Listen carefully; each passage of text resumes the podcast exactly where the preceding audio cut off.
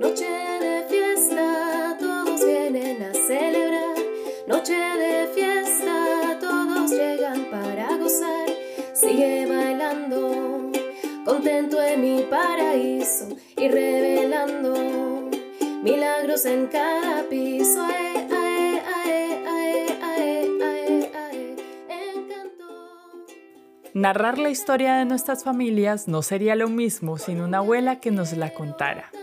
Ellas son portadoras de amor, de manjares, consentimientos, remedios caseros, sabiduría y muchas historias. Hoy llamamos a la mesa a esas mentoras. Queremos entender cómo son las historias familiares y cuáles son esas páginas que ellas mismas han escrito. Esas aventuras a través de las cuales Judith, Laura, Cecilia y Miriam han navegado sus vidas. Los invitamos a este viaje por el Día de la Madre, a través de los ciclos de vida de estas cuatro fabulosas abuelas, en este último capítulo de temporada. No sin antes recomendarles que sigan pendientes de nuestras redes sociales para el lanzamiento de la próxima temporada. Toda creada en alianza con Miga Bolivia, un proyecto inspirador que seguro, seguro les fascinará. Para empezar esta cata, qué mejor manera que abogar a la memoria, a eso que nos hace sonreír. Cierren los ojos un momento y piensen, ¿cuál es ese platillo que les recuerda a sus mamás?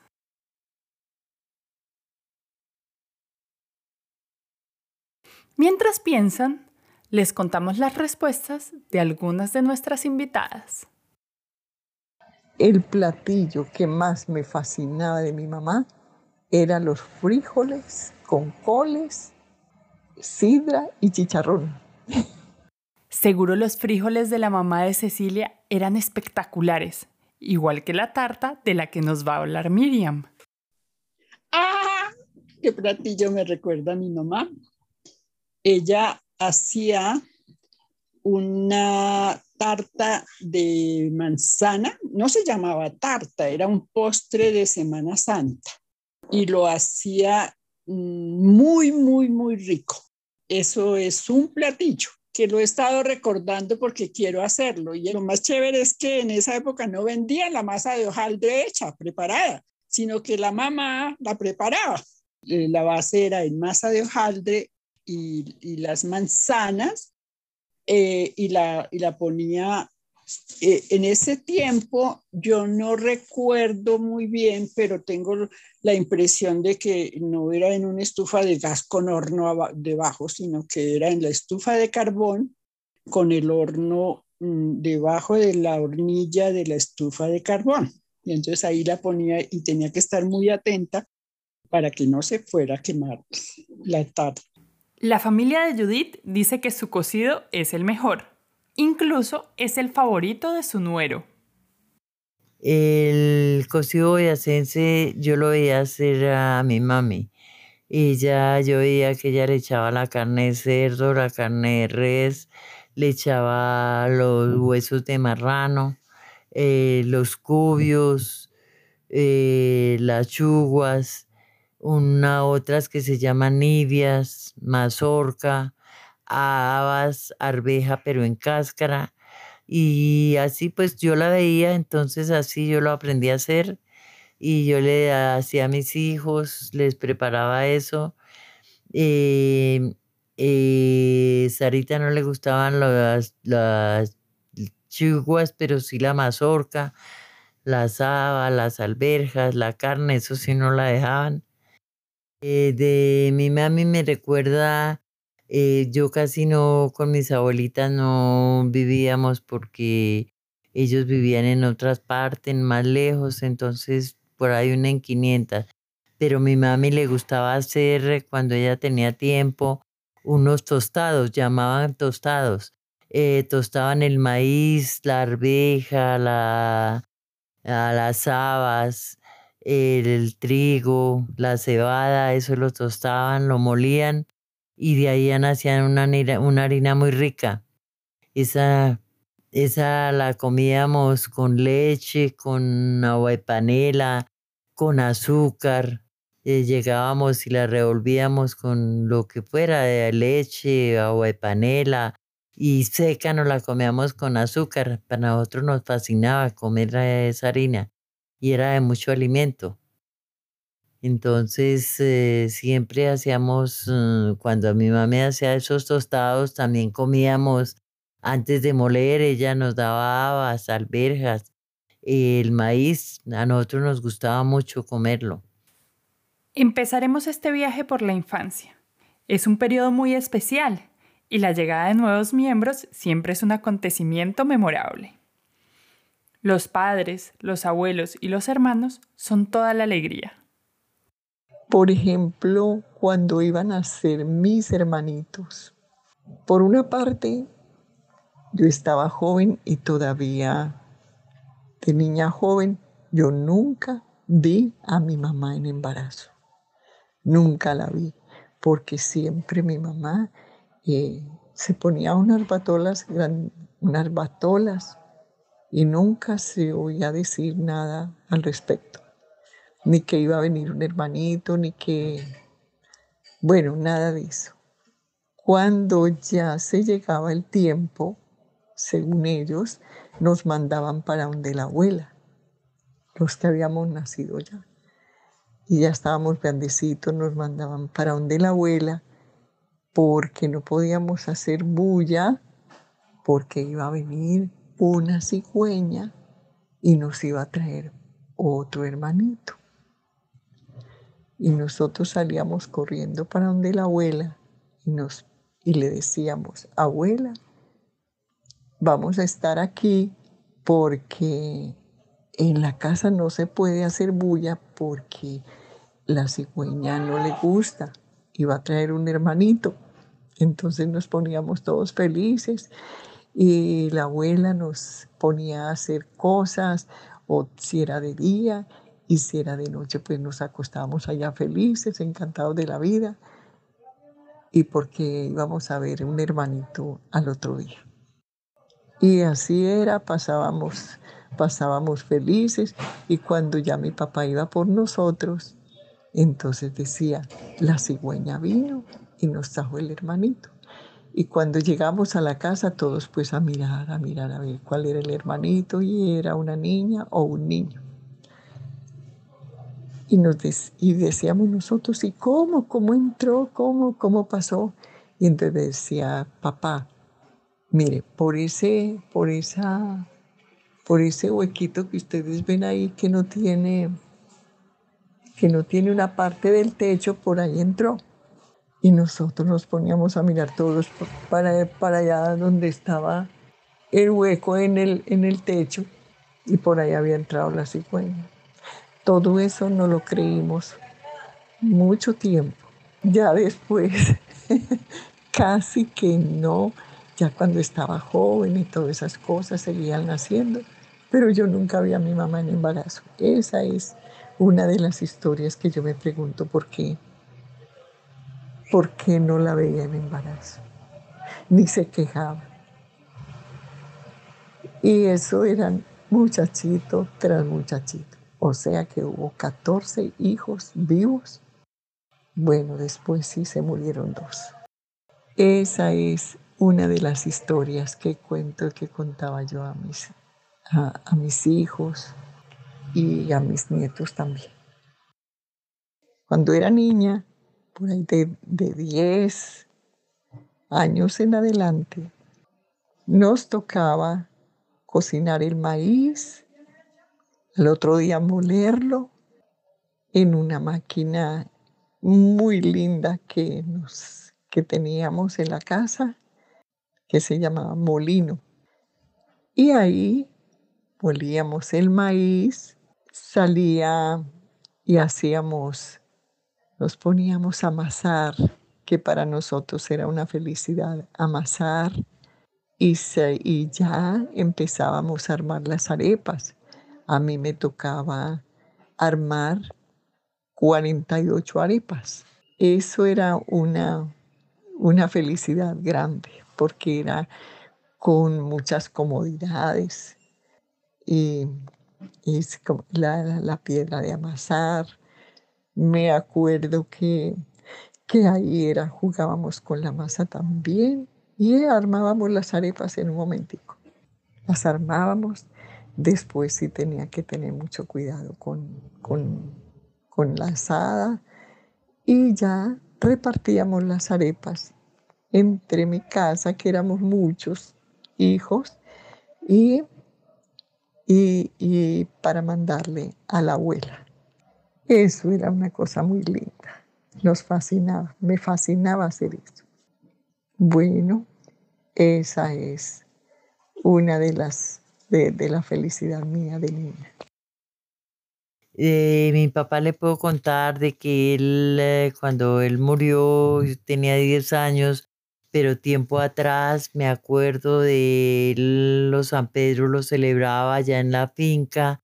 Eh, mataban marrano, mataban cordero, hacían amasijos, llamaban amasijos, hacían galletas, postres, pan, roscones iba muchísima gente, había cancha de tejo, había mm, corrida de caballos o caballería, caballería, bueno, en fin, esas cosas. Pero a poco tiempo, ya con muchos años después, ya dejaron eso porque el problema es que empezó la violencia, y ya no se la iban los, unas veredas con las otras. Entonces ya mi papá ya dejó de ir allá a la finca, ya no se volvió a hacer nada de eso. Y todo quedó así, después fue cuando ella murió, así que menos. Pero cuando crecieron, cada una de ellas trazó su historia de amor. Y como es bien sabido, barriga llena, corazón contento. En este caso, enamorado. ¿Cómo nos cuenta Laura? Pues mira, fue muy curioso porque cuando yo lo conocí no, no, no sabía ni freír un huevo. Y entonces este, él venía de España y estaba acostumbrado a comer pues de otra manera que como comemos aquí en México. Entonces este, un día se me ocurrió hacerle un, no, sabía cocinar nada, pero un día se me ocurrió hacerle un pay de limón y con eso fue con lo que lo conquisté. Y después, pues ya poco a poco, este, fui aprendiendo, yendo a España, aprendí a, cocinar, digo, y me empezó a, gustar la, cocina y, y me gusta comer, aunque como poco, pero me gusta mucho comer y cocinar. Las familias fueron creciendo y con ellas las decisiones de crianza. Una de las labores más importantes fue decidir las recetas familiares que transmitir y qué dinámicas familiares no repetir.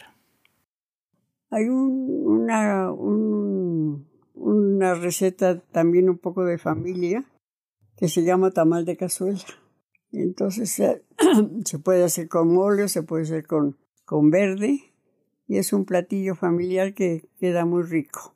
Pues mira, a mí me gusta de todo, me gusta mucho la sopa aguada. Siempre hay sopita aguada en la casa y los he acostumbrado a tomar sopa porque siempre hay de verduras, de, de cereales, de, de, de, pasta.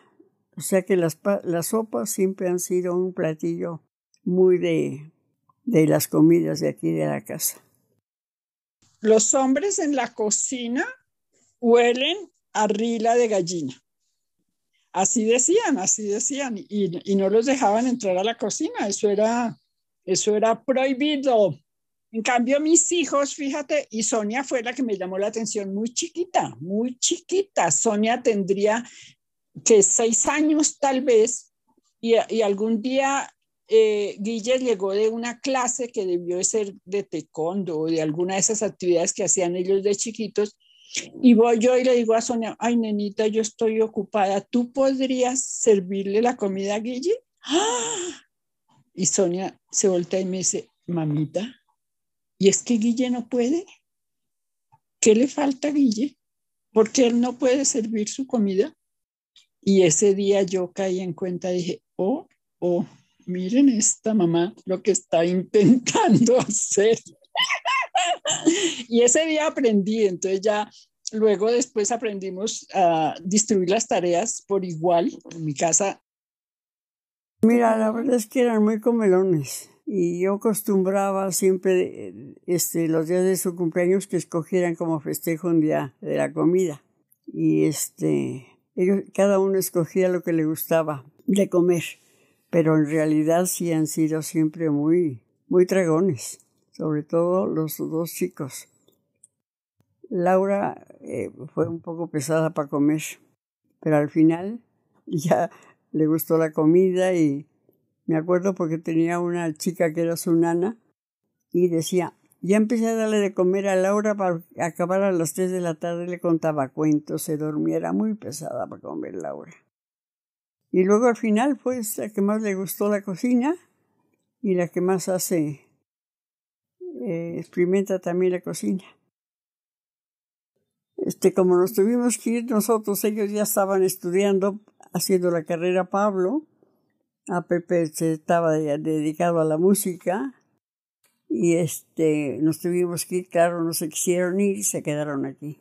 Y entonces, pues yo preocupada por la comida siempre, les dejé un recetario a la chica que los cuidaba aquí para que les hiciera de comida. Este, mi mamá estaba al lado y mi hermana que también les daban sus vueltas, pero en general, este, pues aquí les hacían la comida las chicas. Pues siempre han sido muy dragones.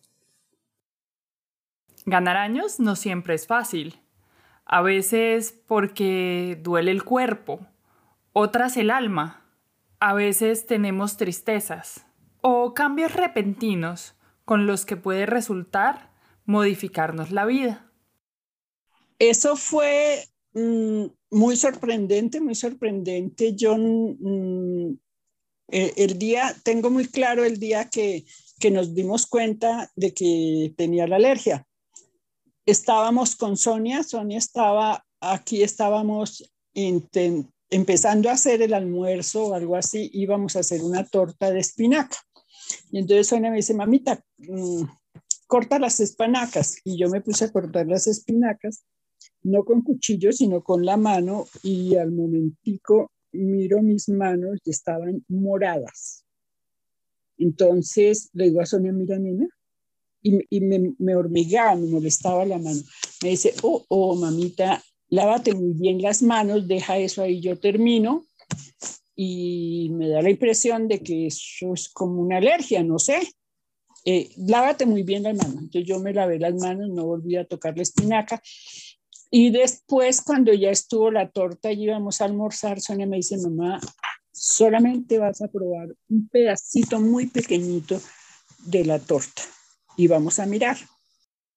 Y evidentemente yo cogí un pedacito muy pequeñito y me lo eché a la boca.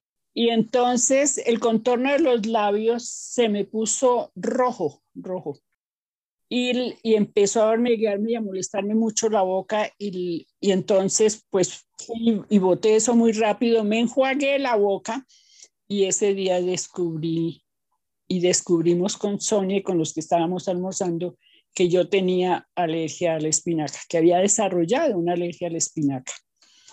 Ahí el reto más grande fue acordarme que yo era alergia a la espinaca todas las veces que iba a almorzar o que iba a comer. Me pasó muchas veces que se me olvidaba y cuando estaba sola, una vez saliendo de la universidad, yo almorzaba en un restaurante cerca de la universidad y en la 40 con octava. Y, llegué al restaurante, tenía mucha hambre tenía clase y entonces estaba con afán, me sirvieron la ensalada y yo inmediatamente empecé a comer y cuando empiezo a sentir la sensación de la alergia, y en ese momento no tenía la loratadina porque ya había aprendido a cargarla, pero no la tenía. Me tocó dejar el plato inmediatamente, decirle al señor, ya vengo, coger el bolso, salir corriendo, correr media cuadra, afortunadamente a media cuadra estaba una farmacia, entré a la farmacia y le dije, señor, loratadina, por favor. Y el señor me vio no sé qué cara llevaba yo, yo creo que yo estaba más asustada que afectada por la alergia y inmediatamente sacó la, la loratadina y el vaso con agua y yo me tomé la, La pasta fue el episodio más preocupante que tuve. Después, mis hijos y mis nietos son los que se han acordado, mis nietas sobre todo, son los que se han encargado de, de acordarme cada vez que vamos a comer. Abuela, tú tienes alergia a la espinaca. Y, Diego ha estado pendiente y Guille también, cada vez que salimos a almorzar o algo, ellos son los que, que estuvieron pendiente mucho tiempo para que yo no probara la espinaca. Eso sí, a pesar de todos estos cambios, en lo que todas coinciden, es que una de las mayores alegrías de la vida vienen con los pequeños de la familia, nosotros, quienes les dimos el título de abuelas. Bueno, con el nieto tuve mucha, tuve mucho contacto con él porque desde chiquito, porque sus papás viajaron mucho. Y entonces pues, lo dejaban aquí. Y entonces desde chiquito era muy, yo era así muy cuidadosa de ponerle la mesa bonita para que comiera y todo. Y, y pues la primera vez que lo dejaron no tenía dos años. Y lo dejaron bastante tiempo porque se fueron a la India y, también se, se, sentaba, ya tenía su frutita, todo lo que comíamos. Y cuando estuvo ya más grandecito, me dice, abuela, no te levantes porque yo voy a hacer el desayuno. Entonces escribió un menú con una letra horrorosa porque todavía no tenía, no sabía ni escribir y puso su frutita, este, con yogur y un huevito tibio, porque es lo que él comía, y su café. Entonces él nos preparó el, el desayuno muy lindo. Sí, a él le gustaba, le gustó la cocina siempre porque un poquito influenciado por mí que veía que estaba yo siempre metida en la, en la cocina y que me gustaba la cocina, a él le gustó siempre y siempre estaba pendiente de que, de que íbamos a comer y, y este, ya más grandecillo, cuando ya llegó su mamá y todo se fue con él, pasaba por aquí, por la casa y decía, ¿qué vas a comer, abuela? ¿Qué hay de comer? Ya le decía yo, entonces subía a su casa y decía, no, yo me bajo a comer abajo. Como que siempre le, le hizo gracia la comida de abajo. Bueno, a mis nietos pues les he dado lo que a ellos más les gusta, los he consentido, a ellos, a todos tres, les fascina la mazorca, sea cocinada, sea asada, sea frita con huevos, como sea, el todo es que les den mazorca. Ellos con el maíz son felices comiendo maíz y, y las arepas a ellos les fascinan. Otra cosa que a ellos les gusta es el ajiaco santapereño. Ellos son muy concentrados con su ajiaco, les fascina. Em, eh, yo creo que para ellos así digan, no me gusta nada, pero el ajiaco no lo dejan.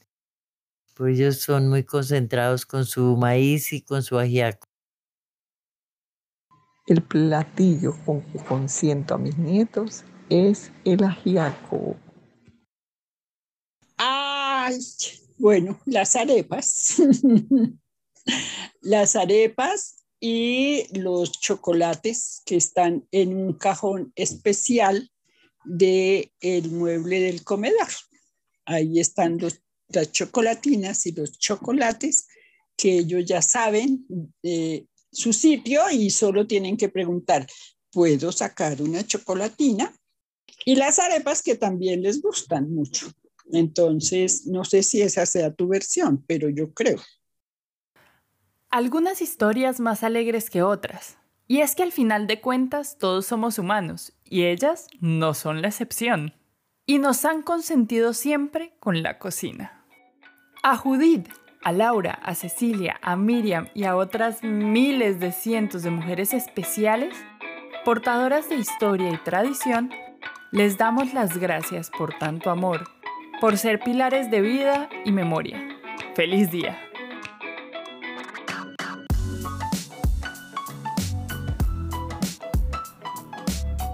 Muchas gracias por acompañarnos en una temporada más de Catando Historias.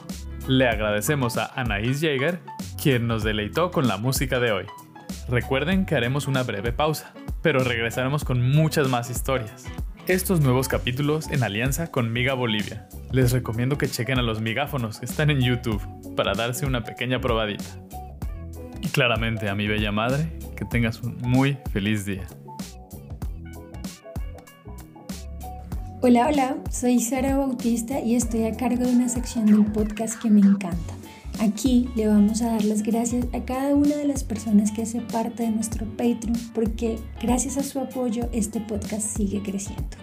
Así que le damos infinitas gracias y le mandamos mucho amor a Juan Pablo Carrascal Ruiz, Andrés Pulido, José Navarro, Pedro Pablo Vega, Poli Ruiz, Natalia Romero Jaimes, Nancy Lee, Zoila Góngora, Ana Jimena de la Serna, Juan Manuel de la Serna y a Ana Ruiz. No se olviden de revisar nuestras redes sociales.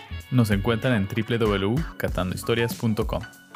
Catando Historias es grabado en De la S a la T.